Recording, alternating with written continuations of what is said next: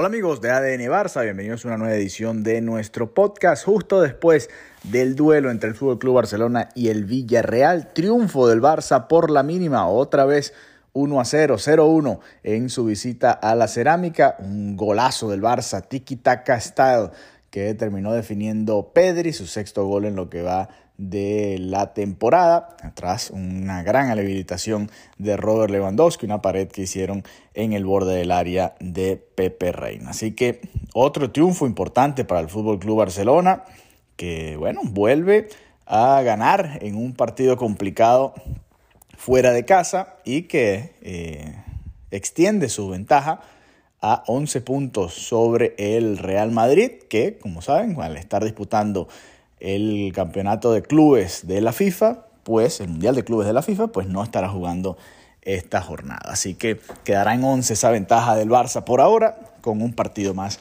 del Fútbol Club Barcelona en la liga. A ver, uno de esos partidos que ha recordado a, varios encuentros ¿no? que hemos eh, disfrutado esta temporada, en los que el Barça es bastante superior al rival, sobre todo yo diría en los primeros 25 minutos, pudo haber hecho un par de goles, Robert Lewandowski tuvo un mano a mano muy claro en el minuto 3, gran pase de Pedri, que Lewandowski no pudo definir. Después, bueno, otra de Lewandowski, varias ocasiones claras realmente para el Barça. El Villarreal se acercó también, generó cierto peligro, pero no pudo terminar de concretar. E, este tipo de partidos que el Barça ha terminado sufriendo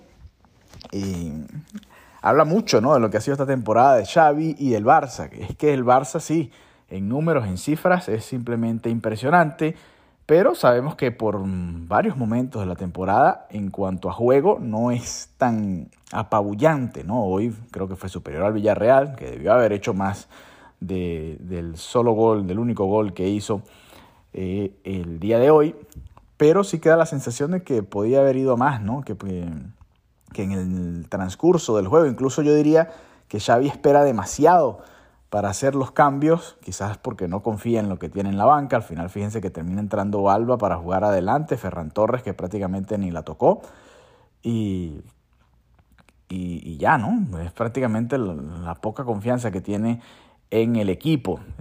y al no haber definido en el primer tiempo, que tuvo dos o tres claras, pues bueno, es de esos partidos que se va complicando, se va complicando y, más allá de que el Villarreal no tuvo un disparo al arco que haya sido tan peligroso desde la primera mitad, cuando Morales falló una internada por la izquierda y definió al lado de la red, pues sí es verdad que Araujo tuvo un par de cortes sensacionales en defensa que evitaron ocasiones más claras del Villarreal, ¿no? en la segunda parte me queda la sensación de que el Barça pudo haber hecho el segundo gol. Rafinha también tuvo una oportunidad eh, alrededor del minuto 60 a pase de Lewandowski, que para mí jugó un muy buen partido pivoteando, el polaco, más allá de que no está fino de cara al gol, creo que, que es claro que, que es clave en el ataque del Barça sí es verdad que como todo el equipo se fue diluyendo durante el partido, pero queda esa sensación, ¿no? El Barça, este Barça de Xavi no le llegan a empatar los partidos porque tiene esa mística, esa quizás suerte del campeón,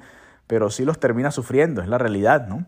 Y, y bueno, eso ha cambiado un poco, los partidos hay que ganarlos, a veces hay que cerrarlos de alguna manera, pero me da la sensación de que Xavi todavía no ha encontrado la fórmula para darle un segundo aire al equipo, ¿no? Hoy Ferran Torres no, no pudo hacerlo. Hubo una jugada, un contraataque ¿no? en el que llevaba el balón Pedri y tenía a Ferran Torres por la derecha y decidió dársela o tratar de dársela a Lewandowski que iba junto a Gaby, creo, por la izquierda. Al final eso no terminó en ninguna jugada de gol y es lo más cercano que estuvo realmente Ferran Torres de, de aportar algo en ataque. ¿no?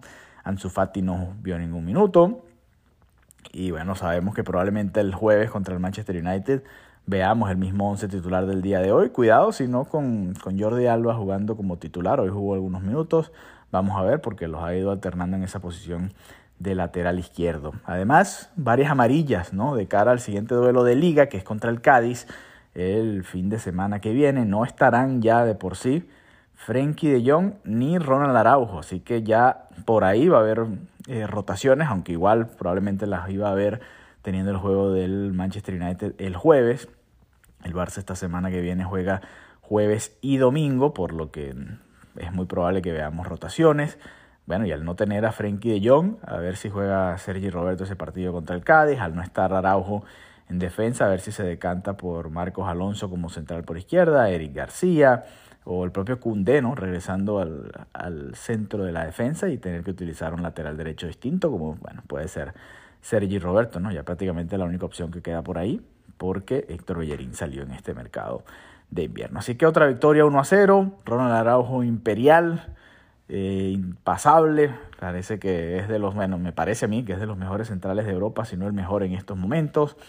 Y bueno, qué bonito, qué bonito que el Barça haya podido ganar este partido, sufrido, eh, interesante, táctico, se tiene en la segunda mitad pudo hacer los ajustes y, quizás le ganó ahí a Xavi en ese, en ese juego durante, dentro del juego, ¿no? Porque pareciera que el primer golpe lo dio Xavi en los primeros 25 minutos, llega la lesión de Coquelán también, que obliga a Setién a hacer ciertos cambios y esto hace que, bueno, que el partido se haya puesto un poquito más parejo. De hecho, el Barça termina, que es algo extraño, eh, sin dominar del todo la posición, ¿no? que es una de las cosas que, ha caracterizado a este Fútbol Club Barcelona a lo largo de su historia, sobre todo en estas últimas décadas.